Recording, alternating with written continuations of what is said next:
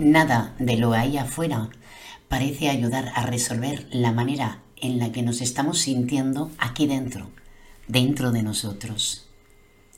A veces la respuesta está justo delante de nuestras narices y es tan simple que en un primer momento, al presentarse como una solución evidente, nos resulta imposible de aceptarla, debido a que sentimos nuestra situación actual tan abrumadoramente compleja que creemos que la solución debería ser igualmente compleja. ¿Qué pensarías si te dijera que la respuesta para asumir toda la responsabilidad en la calidad de tu experiencia humana se encuentra justo delante de tu nariz. Que la respuesta te espera observando tu relación con tu propia respiración. Sí, sí, tu respiración siempre está contigo. ¿Y qué pensarías si te dijera que la respiración es la herramienta de experiencia más importante a la que tienes acceso? y que al mismo tiempo te permite gobernar todos los aspectos de tu experiencia humana. Difícil de creer, ¿verdad? Lo sé. Demasiado simple para ser verdad. ¿A sí? Pues verás. ¿Sabes cuál es el único atributo común de experiencia en todos los seres humanos que actualmente están luchando con la calidad de sus experiencias de vida? Respiran inconscientemente por lo que su patrón de respiración está desconectado. ¿Sabes lo que tienen en común todos los seres humanos que han conseguido maestría en esta gran aventura humana? Y con maestría estoy hablando de la consecución de la presencia física, la claridad mental, el bienestar emocional y la conexión espiritual directa. Todos los que han logrado este nivel de integración respiran conscientemente durante al menos una parte de su día.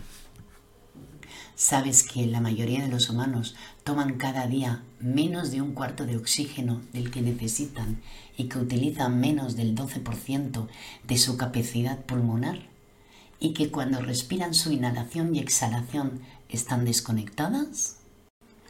Todos los animales conectan su inhalación y exhalación, excepto los humanos modernos. Esto es porque no estamos suficientemente presentes al respirar. Estamos a la deriva en nuestros pensamientos, en nuestras preocupaciones, tratando de averiguar por qué nos sentimos tan perdidos y dónde encontrar la respuesta a nuestro dilema. Nuestra conciencia no está aquí en el momento presente en nuestras vidas y la plena respiración consciente solo se lleva a cabo en el aquí y ahora, en cada instante presente. Nuestra falta de oxígeno tiene profundas implicaciones sobre nuestro funcionamiento. En primer lugar, nos afecta a través de estados de ausencia de bienestar físico, como estrés, ansiedad, fatiga y un sistema inmunológico debilitado. En segundo lugar, hace que la actividad mental sea confusa e incoherente. En tercer lugar, atrofia nuestra conciencia y capacidad emocional, dando como resultado comportamientos reactivos en lugar de responsables. Y al atrofiarse nuestra conciencia y la capacidad emocional, también se atrofia nuestra capacidad de sentir. Cuando luchamos por sentir la sensación natural de paz, sentirse vivo, de sentir que Dios es nosotros, se ve gravemente disminuida. Por el simple hecho de tener una mala oxigenación, condenamos nuestra experiencia de vida a que sea físicamente incómoda, mentalmente confusa, emocionalmente abrumadora y espiritualmente desconectada. Puede que el medio para retornar la responsabilidad a la cual hemos renunciado y que determina la calidad de nuestra experiencia humana sea tan simple como respirar correctamente. Puede que sea algo que siempre ha estado justo delante de nuestras narices. Pues sí. Miles de personas de todos los países del mundo ya han empezado a descubrir lo que la expresión aliento de vida significa realmente.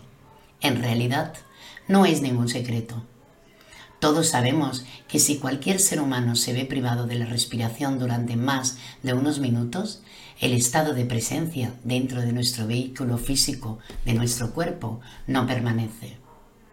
Sin embargo, ¿cuántos de nosotros hemos considerado y explorado lo contrario? ¿Cuántos de nosotros nos hemos sentado en silencio, respirando plena y conectando unos pocos minutos cada día? practicándolo de forma sistemática durante un par de semanas y hemos observado sus consecuencias? Si la falta de aliento quita la vida, el aumento de conciencia sin duda la mejora.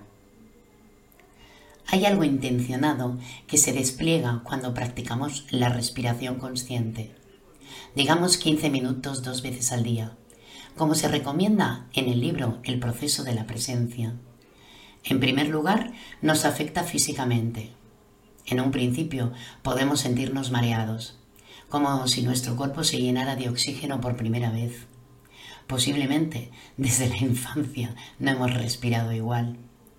Luego, con el tiempo, se pueden sentir dolores y molestias, algunas nuevas que no habíamos notado antes y otras viejas, antiguas, de antiguos impactos que tiene la respiración en nuestra, en nuestra mente. Ya que ésta comienza a tener pensamientos que van en todos los sentidos. Estos pensamientos a menudo están acompañados de recuerdos de acontecimientos que aparentemente parecen estar ocultos para nosotros o que deliberadamente habíamos colocado fuera de nuestra conciencia. Finalmente, podemos percibir también el impacto de la respiración en nuestras emociones. Percibimos el incremento de olas de miedo, de ira y de dolor.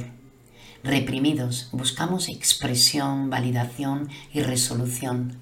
Todo esto se inicia simplemente porque comenzamos a respirar correctamente durante unos 15 minutos, dos veces al día.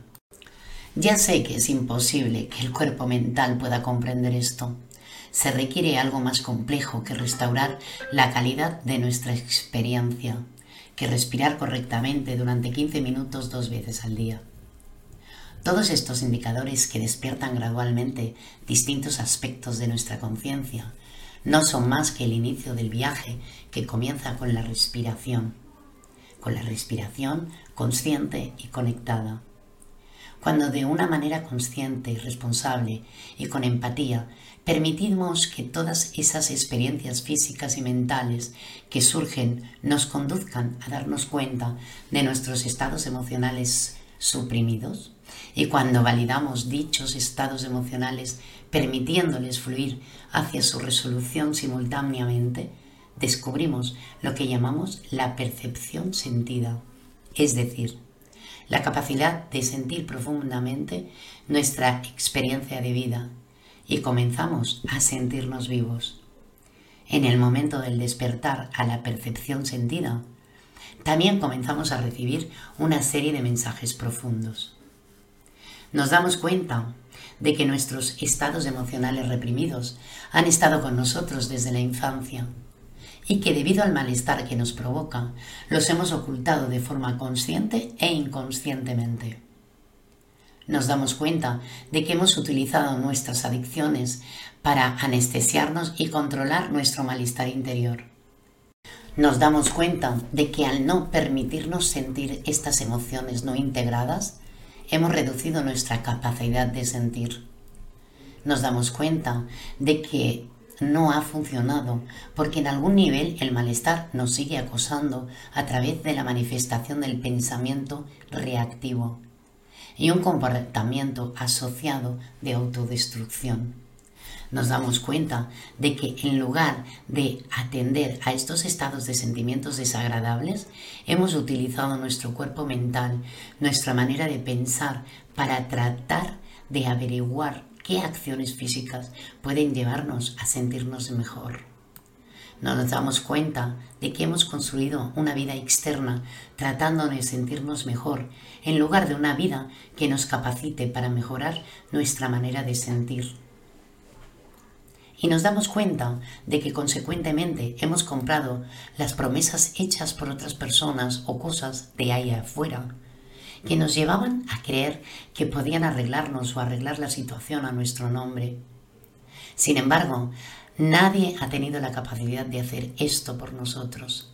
Nos damos cuenta de que la verdadera responsabilidad para que sea auténtica e íntegra es intensamente personal.